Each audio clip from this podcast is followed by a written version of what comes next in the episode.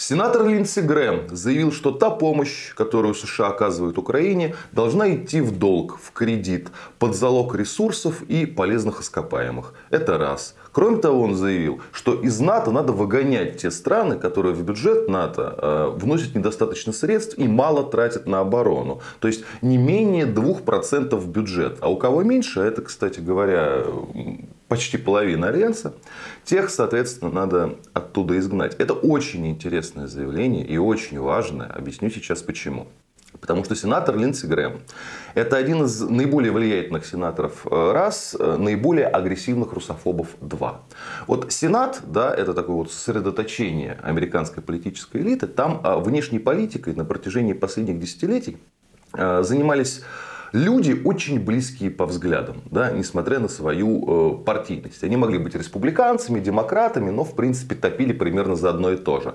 За расширение НАТО, за сдерживание России, за всяческое ослабление России. Ну, в общем, такие вот ястребы такая группа ястребов. В эту группу ястребов, кстати говоря, входил лично Джо Байден. Да? Но я могу и другие фамилии назвать. То есть там Бен Кардин, Боб Менендес, Джон Маккейн. Хорошо когда-то известный в России, да, как раз своей припадочной агрессивной русофобией. Ну вот Линдси Грэм. Это один из, наверное, ближайший даже друг э, Маккейна в Сенате очень такой пламенный друг Украине, который так помогать, помогать, надо ослаблять Россию. Но, собственно, скандал был э, не так давно, э, когда он приехал к Зеленскому и э, так составили его речь, да, ну то есть это с украинской стороны там был определенный монтаж, что он заявил, что помощь Украине страны США это вот лучшая инвестиция, потому что это вложение в убийство русских. Да, то есть лучшая инвестиция для США это вложение э, в убийство русских.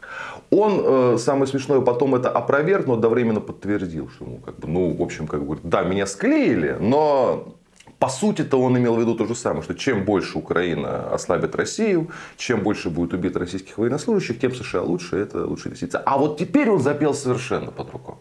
Да?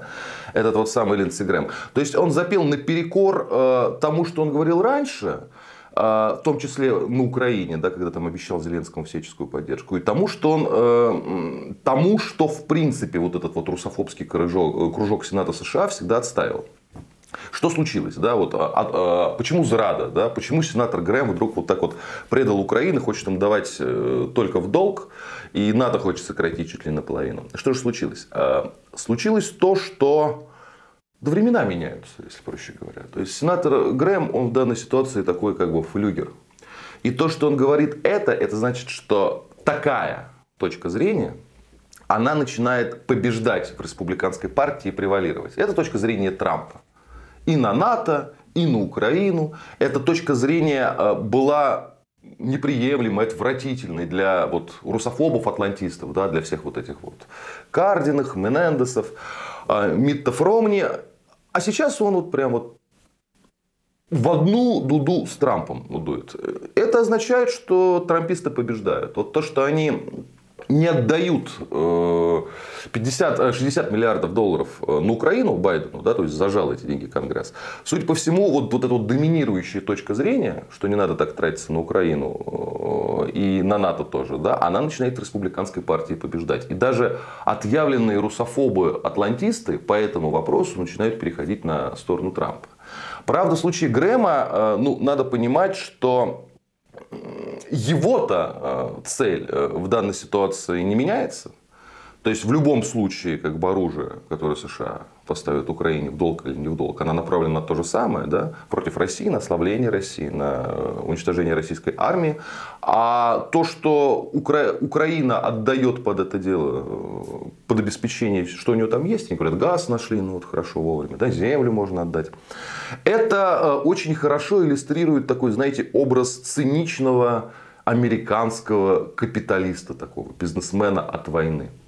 Потому что э, то, что интересует Грэма, то, что интересует Маккейна, то, что интересовало Маккейна, то, что интересует весь этот русофобский сенаторский кружок, а, это не победа Украине, не помощь Украине, да, как они заявляют. Это ослабление России. И даже в том случае, если киевский режим будет получать э, оружие в долг, да, он эту свою роль выполнять будет. И для Грэма в данной ситуации важнее ехать, а не шашечки. Да? То есть, если так Украине деньги и оружие Конгресс не дает, да, то пусть даст иначе. Главное, чтобы ехали. Да? Главное, чтобы работали над реализацией цели, да? над ослаблением России. Так что вот, с одной стороны, не надо считать э, э сенатора Грэма таким уж как бы перебежчиком или дураком. Нет, это, к сожалению, старый, хитрый, умный враг. Да? И то, что он как бы изменил свою позицию, это не значит, что изменилась цель. Э, цель у него по-прежнему та.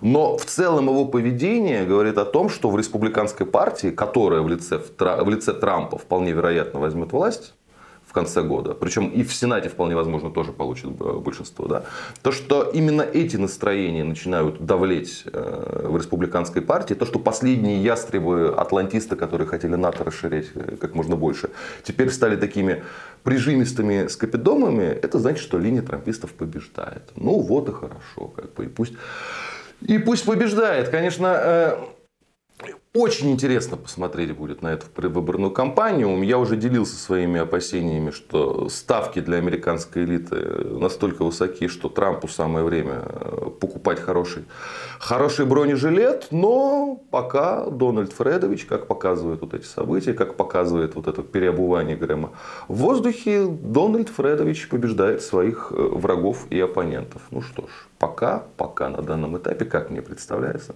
нам это выгодно. В любом случае если э, вот это вот, извините, прямо скажу, русово, русофобская сволочь Линдси Грэм э, совершенно другую песенку запела, не на украинском языке, да, а вот на языке таком именно американском, на языке циничного капитализма, ну это, вот, это вот хорошо. Наконец-то сквозь вот эту сладостную масочку, которую он любит носить, э, проступили хищнические клыки. То есть они там всегда проступали, но увидели их только мы, а, а украинцы считали, что это такой вот реально э, большой друг Украины, который любит ее только за то, что она вот Украина и за свободу борется. Ага, сейчас. Будьте здоровы, подписывайтесь на наш канал, и кому больше нравится в формате подкастов, в этом формате мы тоже есть.